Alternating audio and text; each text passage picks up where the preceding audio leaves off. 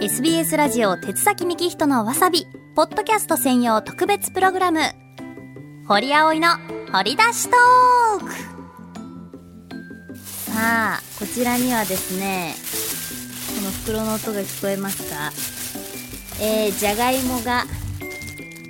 ちっちゃいサイズなんですけど20個ぐらいありますよねこれ。20個ぐらいと、えー、ピーマン普通サイズがえー、7個。ナス普通サイズがちょっとちっちゃめのサイズですかね。4個。これで200円です。あかりんがえ本編鉄崎幹人のわさびの中継の中でお伝えしてくれました野菜の詰め放題を買ってきてくれたんですけどこれで、えー、今日は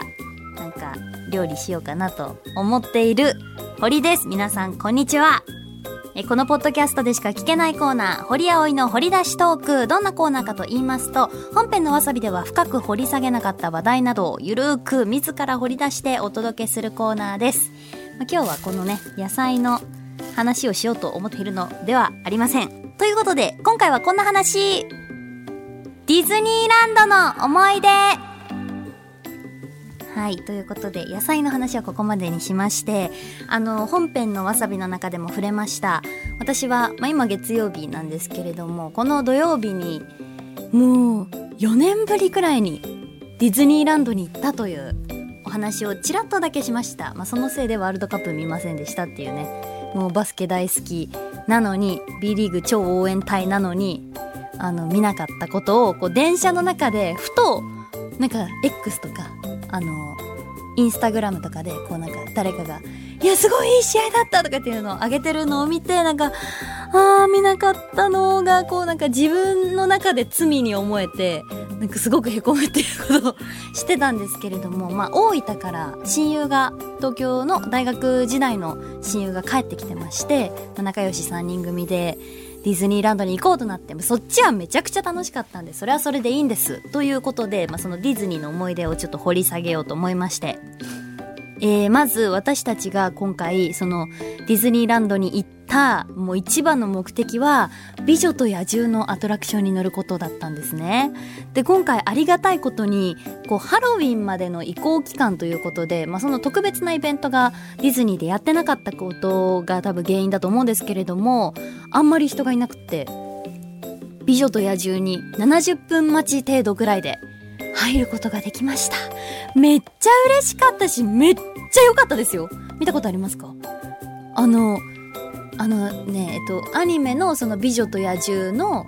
オープニングの昔々あるところにみたいなあの美しい王子様がいたんですけれども物乞いのおばあさんを邪険に扱ったせいで野獣になっちゃいましたみたいなところがこう最初のあの入り口町のところでこうちらっとお話しされた後乗り物に乗ってそっからこう野獣のお城の中をこうストーリー仕立ての展開で探検していくんですけどなんかやっぱりこう音楽って人の心を動かすんだなって。こうやっぱり大音量でぶわっとあのディズニーの中の劇中歌とか聞こえてくるとすごくなんか胸が高鳴るというかで最後なんか結ばれてあの2人がダンシングするところ武道会みたいなみんなが人間に戻ってねその時のあのシーンなんかもう涙ですわ。まさか自分がディズニーのアトラクションで泣くと思わなかったんですけど本当に感動しちゃって涙が出ました。大満足、まあ、これさえ乗れば別にあのあとはもうねあの写真かわいいの撮れればいいよねって女子3人で話してたんですけどでもまあ若干空いてたので他にもいろいろ乗りました。スペースマウンテン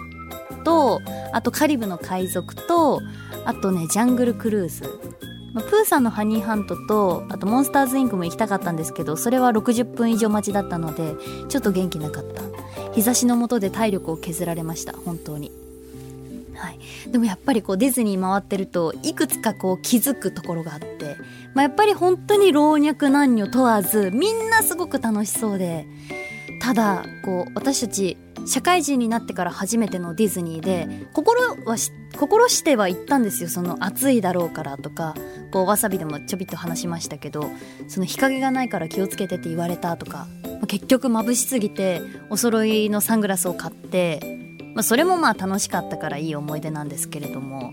ただやっぱり暑くて体力削られるのでちょこちょこカフェに入ってはもう大学生の時はこうちょっとケチって安いなんかのカートフードみたいなものしか食べられなかったのをお店の中のワッフル食べちゃおうとかそれができて嬉しかったです。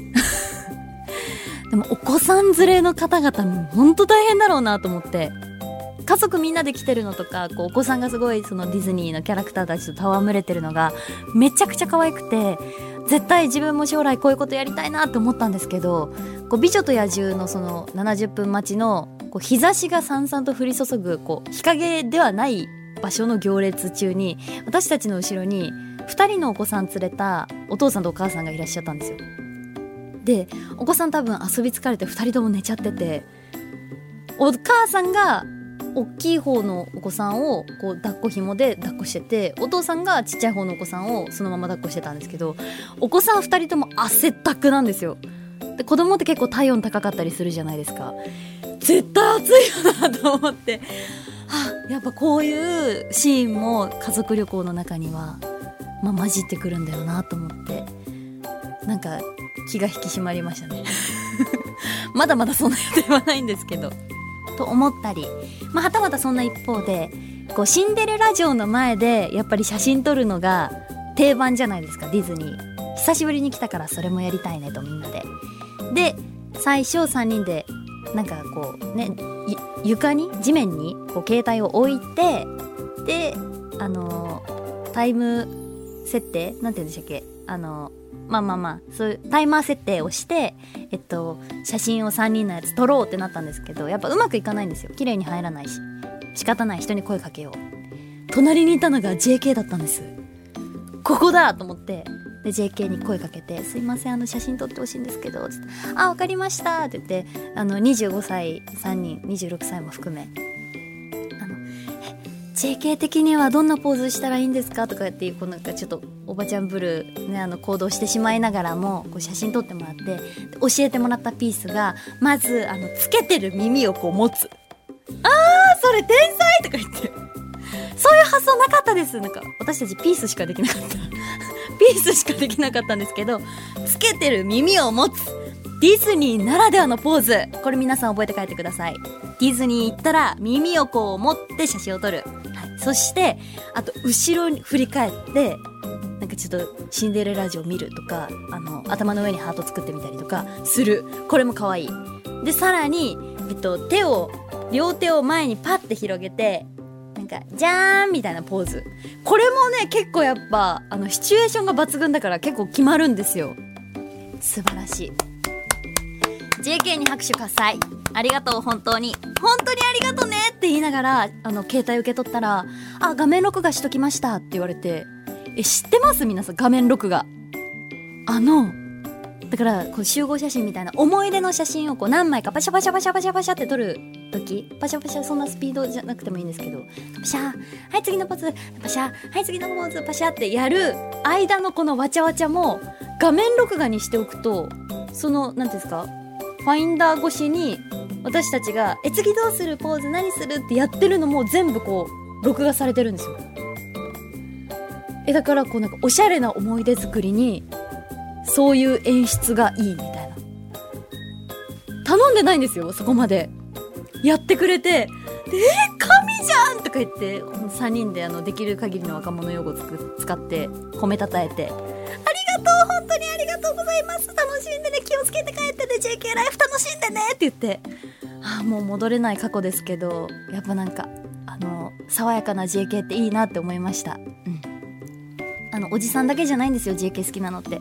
私たちみたいな20代の女子も JK 大好き。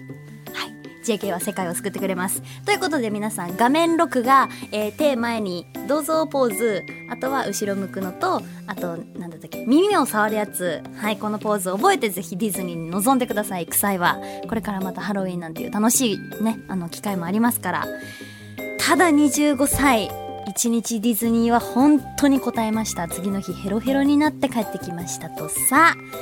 いや、楽しかった。いい思い出になりました。これからワールドカップ録画見ます。はい、ということで、SBS ラジオ手津崎幹人のわさび、ポッドキャスト専用特別プログラム、堀葵の掘り出しトーク。今日はこれにておしまいです。JK の皆さん、ありがと